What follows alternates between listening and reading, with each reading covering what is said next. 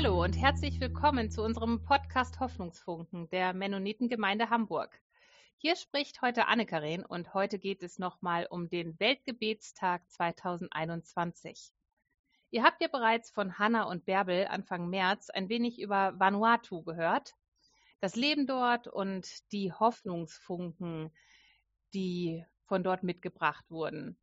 Heute haben wir Thea und Swana zu Gast bei uns die uns vom Weltgebetstag in der Paulusgemeinde vom 5. März berichten werden und ein bisschen über die Vorbereitung, über die Gedanken, die damit verbunden sind und auch zu der Theologie, die dahinter steckt. Aber dazu kommen wir gleich. Thea kommt aus unserer Mennonitengemeinde und Zwana ist Mitglied unserer Nachbarsgemeinde, der Paul-Gerhardt-Gemeinde. Schön, dass ihr zwei heute mit dabei seid. Hallo. Hallo. Hallo, Anne-Karin. Wir haben äh, immer gerne eine nicht themenbezogene Eröffnungsfrage, die so ein bisschen was Persönliches auch von euch mit einbringt. Und da würde ich gerne dir, Svana, eine Frage stellen, damit wir ein bisschen was von dir hören und dich besser kennenlernen. Wenn das so für dich in Ordnung ist. Ja, klar. Sehr schön. Magst du uns einmal erzählen, was dir momentan in unserem verlängerten Lockdown Freude und ein bisschen Hoffnung bringt? Also rein generell ist es so, dass ich mich seit letztem Jahr an der Vielfalt der Gottesdienstmöglichkeiten erfreue, die jetzt im Netz abrufbar sind, auch vor allem eben von jungen TheologInnen. Ja, ganz besonders denke ich da zum Beispiel bei Instagram an Josephine Teske, die äh, postet unter ihrem Namen Seligkeitsdinge, falls jemand Instagram benutzt. Und zum Beispiel aus dem Kirchenkreis Lübeck-Lauenburg, da gibt es auch seit einem Jahr jetzt Gottesdienste unter dem Hashtag Lifeline. Das finde ich ganz schön. Vor allem eben auch, selbst wenn man mal sonntags nicht dazu käme, kann man immer noch mal unter der Woche, wenn man denkt, ach, eigentlich könnte ich ganz gut ein geistliches Wort gebrauchen, auch noch mal unter der Woche sich einen Gottesdienst anhören. Und davon ab ist es auch so, dass ich eben, ähm, ja, ich, ich beschäftige mich so mit so Ausmalbildern, also nicht nur Mandalas, sondern eben auch andere Motive und das finde ich ganz schön. Die Farbe irgendwie habe ich so das Gefühl, Farbe und Struktur. Das beruhigt irgendwie bei all den negativen Nachrichten, die so auf einen niederprasseln. Ja, das ist schön. Ich habe tatsächlich angefangen zu puzzeln. Ein ganz großes, komplexes Puzzle. Ähnlich beruhigend. Ja, gepuzzelt habe ich auch sehr gerne, als ich jung war. ja. Ja, spannend. Schön. Dankeschön. Ja, gerne. Thea, magst du uns einmal ein bisschen berichten von dem Gottesdienst, der am 5. März stattgefunden hat und wie ihr den so organisiert habt? Einfach für unsere ZuhörerInnen ähm, einfach so einen kleinen Einblick bitte geben. Ja, gerne. Also die Vorbereitung für diesen Gottesdienst lief per E-Mail, Nachrichten und auch über eine Online-Werkstatt. Wir waren mit den Frauen der Paul Gerhard äh, und Paulus Gemeinde zusammen lange Zeit im Unklaren, wie dieser Gottesdienst überhaupt stattfinden könnte. Turnusgemäß sollte er in der Pauluskirche stattfinden und die Paulusfrauen die haben dann beschlossen, dass sie das auch als Präsenzgottesdienst stattfinden lassen. Sie haben in kleinen Gruppen und ohne sich großartig zu treffen und ohne Generalprobe diesen Gottesdienst ganz toll vorbereitet mit allen Hygiene- und Abstandsregeln. Und äh, der Gottesdienst konnte dann stattfinden. Es waren zwölf Teilnehmer des Gottesdienstes und acht Durchführende. Mhm. Für mich war es also ganz besonders schön, weil ich extra für diesen Gottesdienst angereist bin.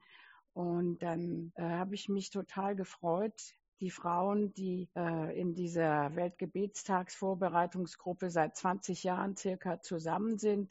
Wir sehen uns jedes Jahr zum Weltgebetstagsgottesdienst, Vorbereitung und so weiter. Und wir sind also auch so eine sehr freundschaftlich verbundene Gruppe.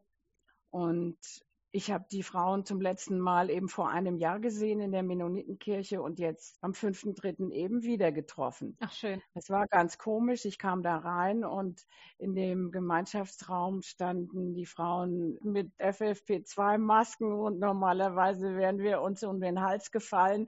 Das ging nicht. Also immer so ein bisschen winken und das war schon so ein ganz besonderer Moment für mich auch, ja. Da hat man trotzdem ein bisschen die Nähe ähm, spüren können, die man vorher wahrscheinlich vermisst hatte, auch online. Ne? Wenn man sich sieht, zwar ähm, online oder spricht, ist noch was anderes, die Leute dann tatsächlich wieder live zu sehen und sich so mit den Augen in den Arm zu nehmen. Ja, genau, das war schon, äh, das fand ich also ziemlich bewegend, ja. Schön. Nun, wir sind dann wie immer dann auch eingezogen in die Kirche und jeder hat ein Sträußchen Blumen in der Hand und der Gottesdienst war sehr bewegend, finde ich. Also es war ein super gelungener Gottesdienst. Dadurch, dass wir uns sehr langsam bewegt haben, immer erst gewartet haben, bis eine sich wieder hinsetzt, dann ist die andere aufgestanden, hat ihr eigenes, jeweils eigenes Mikrofon eingeschaltet und dann angefangen zu sprechen. Das hat dem Ganzen also erstaunlicherweise doch noch eine gewisse Feierlichkeit gegeben. Wahrscheinlich auch ein bisschen mehr Besinnlichkeit. Zumindest stelle ich es mir gerade so vor, ja. wie du das gerade so erzählst. Ich war ja selber auch nicht da und ich habe da gerade so ein ganz schönes Bild von bekommen. Ja, und ein ganz schönes Bild war auch, ähm, es gab in dem Gottesdienst äh, Liedrufe, die zwischen einzelnen Gebetsteilen gesungen wurden. Und diese Liedrufe, die wurden von der Empore aus gesungen. Da waren zwei Frauen und äh, der Kantor Anton hat dazu gespielt. Das war auch sehr feierlich. Die anderen Lieder des Gottesdienstes kamen vom Band. Da konnte man sehr schön zuhören.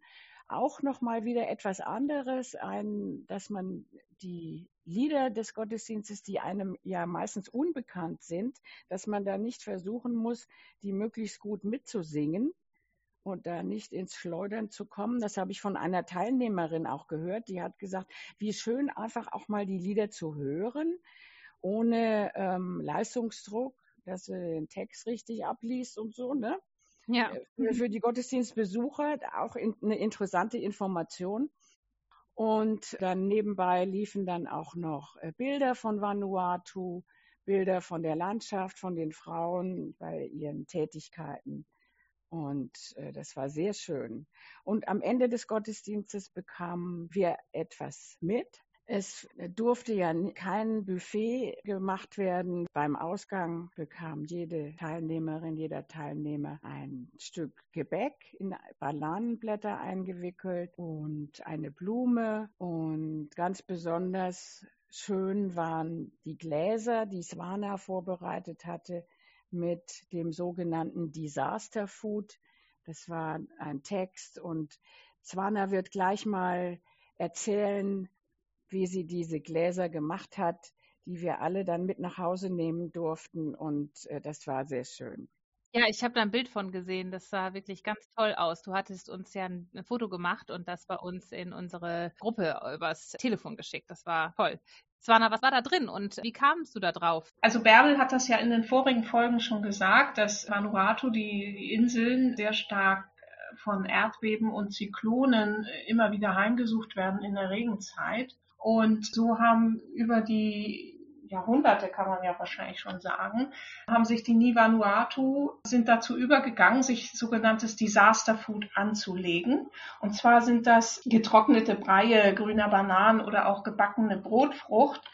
Also diese Dinge werden verpackt und dann in Erdlöcher vergraben so dass man dann, wenn der Zyklon äh, sich beruhigt hat und man wieder aus den Schutzräumen rauskommen kann, eben auf dieses Disaster Food zugreifen kann. Und so war es auch 2015, als der schwere Zyklon Pam war, dass sie sich wochenlang von diesem gebunkerten Disaster Food ernährt haben und von den Kokosnüssen, die von den Palmen gefallen waren. Und daraufhin dachte ich, ach, Disaster Food passt ja irgendwie auch hier jetzt im Moment zu, zu unserer Situation und habe dann gedacht, weil ich hatte kein gutes Gefühl, da jetzt in den Präsenzgottesdienst zu gehen und wollte aber unbedingt auch, eben weil wir auch so einen schönen Gruppenzusammenhalt haben in unserer Vorbereitungsgruppe, dann dachte ich, irgendwas machst du jetzt dazu? Und dann ist mir eingefallen, ich mache einfach geistliches Disaster Food. Und zwar habe ich da reingetan eine Kopie des Titelbildes von diesjährigen WGT. Jeder WGT hat ein eigenes Titelbild, welches dann Bezug nimmt auf den Bibeltext des Gottesdienstes und die Situation der Frauen. aus dem jeweils ausgewählten Land. Und zum Titelbild kann ich gleich noch was sagen. Also Titelbild habe ich reingetan und eine Bildbeschreibung und eine Erklärung des klimatischen Kontextes und dann dazu noch ein mir passend erscheinendes Gedicht von Hilde Domin einige persönliche Worte und den Hinweis auf Psalm 91, der neulich dran war. Ein Satz, ein Vers davon ist die Pest, die im Finstern schleicht. Und da dachte ich, meine Güte, wie duell. Und was mir persönlich aber auch wiederum Hoffnung gegeben hat, weil ich dachte, äh, seit es Leben gibt auf der Erde, gibt es eben auch Krankheiten und, und Seuchen. Und insofern sind wir da jetzt kein Einzelfall und könnten auch vielleicht immer ein bisschen auch daran denken, dass, ja, dass es eben schon immer Menschen Menschen gegeben hat, die auch mit solchen Misslichkeiten klargekommen sind und dass wir das auch schaffen werden. Schön, ein wirklich schönes äh, Disaster Food. Und du sagtest gerade, du würdest äh, noch was zum Titelbild erzählen können. Ich weiß nicht, ob alle Leute das gesehen haben. Vielleicht äh, magst du das kurz beschreiben? Ja, Genau, gerne. Also das Bild heißt PEM 2, also weil der Zyklon 2015 eben PEM war. Und das Bild nimmt Bezug auf diesen Zyklon, der Mitte März 2015 über Vanuatu, über die Inseln äh, gesaust ist. Auf dem Bild kann man eine Mutter mit Kind sehen, die Schutz in den Luftwurzeln eines Baumes gesucht hat. Also es, es gibt da eine spezielle Baumart auf den Inseln, die haben ganz, ganz hohe Luftwurzeln, wo man sich dann eben darunter kauern kann. Und links im Hintergrund, das ist dann so blau gehalten, da biegen sich die Kokospalmen im Wind, darunter sieht man das Meer und Schiffe in schwerer See. Am rechten Bildrand erinnern einige Kreuze an die Todesopfer des Zyklons. Zum Glück, weil die Menschen eben derartiges gewohnt sind, hat es nicht so viele Todesopfer gegeben, wie man sich das denken könnte bei dem Ausmaß des Sturmes. Ja, die Kreuze und dann rechts am rechten Bildrand darunter, das ist sehr orange-rot gehalten. Das steht für mich so ein bisschen für den Morgen danach, als die Menschen aus ihren Zufluchtsstätten herausgegangen sind und dann die Verwüstung sahen, weil es waren wirklich, man hat das berechnet, gerechnet, 60 Prozent des Bruttoinlandsproduktes war zerstört. Also sie haben sowieso wenige feste Häuser, das meiste sind so Hütten und das Parlamentsgebäude und einige andere Kirche und Schule, das sind feste Gebäude, aber ansonsten gibt es fast keine festen Gebäude und insofern war auch fast alles weg und was ich eben so erstaunlich an den Nivanuatu finde, dass sie die Verwüstung gesehen haben und dennoch lächelnd dann mit dem Wiederaufbau begann, so nach dem Motto müsste man sich das wohl vorstellen, wenn wir sowieso von neuem beginnen müssen, dann können wir es auch frohen Mutes tun, weil ne, jetzt zu jammern würde uns auch nichts bringen. Genau, ich kann ja noch ein bisschen was über die Künstlerin sagen. Ja, gerne. Also sie selber hat diesen Sturm erlebt, hat mit ihrer Familie in einem Schiffscontainer, in einem leeren Schiffscontainer Zuflucht gesucht und hat das so geschildert gegenüber einer Frau, die eben vom Weltgebietstagskomitee aus Deutschland zum Recherchieren dort äh, hingeschickt wurde. Ja, dass es eben dunkel war, es war eng, natürlich in so einem Container und es hätten wohl alle gebetet, selbst die Menschen, die nicht so kirchennah sind, waren im Gebet. Also Juliette Peter heißt die Künstlerin und sie ist die bekannteste Künstlerin der Inseln Vanuatus ohnehin. Sie ist Mitte 50 und hatte bereits Ausstellungen in Australien, aber auch in Europa, zum Beispiel in Paris, aber auch in der Schweiz und in England. Und es gab schon ein erstes Bild, das den Titel Pam trug. Mhm. Und das ist also die Dame aus Deutschland eben, die hingeschickt wurde vom WGT-Komitee, die war mit dem Auftrag losgereist, wenn sie kann, dann soll sie doch bitte dieses Bild Pam kaufen und mitbringen. Und sie hat dann mit einigen Schwierigkeiten hat sie äh, Juliette Peter ausfindig gemacht und dann gesagt, ja, wir würden das Bild gerne kaufen für den Weltgebetstag. Und da sagte sie, ja, aber das ist schon weg. Also die meisten Bilder werden tatsächlich von äh, Touristen gekauft. Und da sagte sie, aber ist ja nicht schlimm, dann mache ich halt ein neues, dauert nur ein paar Tage ich muss mir erstmal eine Leinwand besorgen. Mhm. Und es ist nämlich so, sie hat kein Atelier, sie wohnt außerhalb der Hauptstadt Port Vila in einer einfachen Hütte mit ihrem Sohn und ihrer Schwiegertochter. Und es ist üblich auf Vanuatu, dass das Leben im Prinzip vor dem Haus stattfindet. Deshalb sind die Gärten um die Hütten herum größer als die Hütten selbst. Und zum Malen räumt sie die Schlafmatten zusammen und hat dann ja direkt auf dem Boden auf einem Holzbrett reitet sie dann ihre Leinwand und ihre Farb Kochtöpfe aus und malt darauf. Und sie hat betont, und das fand ich auch wieder unter dem Aspekt Genügsamkeit und Resilienz so bemerkenswert, dass sie sagt, sie malt auf diesem, weil die Dame aus Deutschland sagte dann, ja, aber haben Sie denn gar keine Staffelei und so? Und dann sagte sie, nein, ich benutze dieses Holzbrett, das benutze ich seit meiner Jugend und bin so froh, dass ich das auch vor dem Zyklon retten konnte. Ja, sie hat ein Internat besucht durch die Finanzierung von Freunden und war die erste Frau Vanuatus, die höheren Abschluss am Institut National de Technologie erwerben konnte. Ja, und außer der Malerei arbeitet sie in einer Textilfabrik, wo sie Sarons bedruckt. Und ja, zum Thema Staffelei, da sagte sie ja so mal eben kaufen, selbst wenn ich wollte, könnte ich gar nicht, weil es ist auf Vanuatu so, dass Geld zu behalten oder zu horten, das wird gar nicht gern gesehen. Hintergrund ist wohl, dass man keine Neider auf den Plan rufen will, weil einige eben doch noch an den bösen Blick und ähnliches glauben. Und ich finde, das passt so gut zu diesem ganzen Lebensstil, ne, auch wieder zu sehen, okay, jetzt ist alles kaputt, aber wir bauen es wieder auf und wir lassen uns davon jetzt nicht entmutigen. Und da finde ich auch, passt es dazu, nur das Nötige zu haben, wie zum Beispiel das Disaster Food im Boden und eben nicht Geld zu horten. Also alles nur das von der Natur zu nehmen, was man wirklich benötigt und die Kreisläufe der Natur auch so zu akzeptieren, wie sie sind. Das finde ich, äh, ja, sehr bemerkenswert. Das ist es. Ich habe mir eben mal ein Bild dazu angeguckt und es gibt auch, wenn man das im Internet eingibt, findet man tatsächlich auch ein Foto von ihr, wie sie das Bild malt oder eines der Bilder auf jeden Fall malt. Und das schaut schon ganz anders aus als bei uns, wenn man in ein Atelier geht oder wenn man sieht, wie hier Künstler so große Bilder auch malen. Das ist ja kein kleines Bild, ne? Nee, das ist 127 mal 85 Zentimeter, glaube ich. Ja. Also doch gut großes Format, ja. Ja wirklich richtig toll. Sieht sehr unbequem aus, muss ich sagen, ne? aber toll. Also richtig klasse. Kann ja jeder mal eingeben im Internet, wenn man wie Interesse hat. Spannend. Ja, vielleicht würde ich noch ganz kurz anreißen zwei weitere Frauenbiografien. Mhm. Und zwar eine, das ist Anne Pakoa. Sie ist Menschenrechtsaktivistin, Politikerin und Vorbild für junge Frauen. Und bei ihr ist es sehr stark, dass sie Unterstützung von ihrer Familie und speziell auch ihren Brüdern kriegt, weil Vanuatu ist sehr patriarchal nach wie vor aufgebaut. Es gibt das Haus der Chiefs, also da dürfen Frauen überhaupt nicht rein. Ins Parlament dürfen sie zwar schon, aber ich glaube, es ist fast keine im Parlament. Also die Anne Pakoa hat mit Hilfe ihrer Brüder kandidiert. 2020 hat es dann aber nicht ins Parlament geschafft. Aber sie hat verschiedene Organisationen gegründet. 2011 zum Beispiel eine Menschenrechtsorganisation, Vanuatu Human Rights Coalition.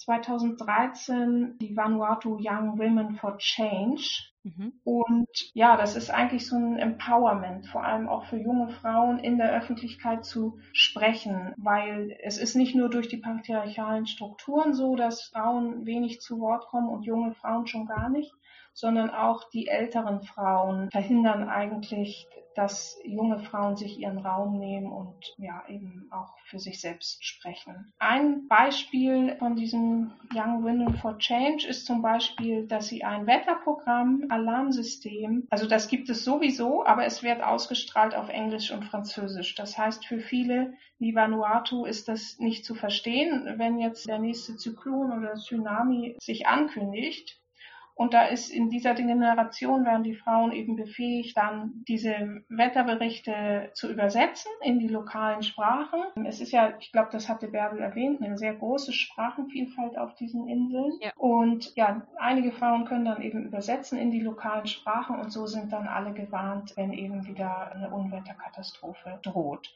Und das Tolle an dieser Anpakor ist eben, dass sie, sie ist als junge Frau, hat sie ihre Heimatinsel verlassen, ist ein einem Mann nachgefolgt, der eben gewalttätig war und ja, sie letztendlich auch fast totgeschlagen hätte und auch zwei ihrer ungeborenen Kinder sind dabei auch ums Leben gekommen. Also sie hat echt die Hölle durchlebt und konnte dann aber fliehen nach einiger Zeit. Und zum Glück hat sie dann, wurde nicht irgendwie verstoßen oder so von ihrer Familie, sondern hat vor allem von ihren Brüdern und von ihrem Vater eben Unterstützung bekommen, sodass sie sich selber noch entfalten konnte und jetzt eben auch diese tollen Organisationen ins Leben rufen konnte. Und vielleicht so viel Kraft dadurch entwickelt hat. Ja, genau. Ja, und dann noch eine andere Frau, die ich kurz vorstellen möchte, Julia Mallers King.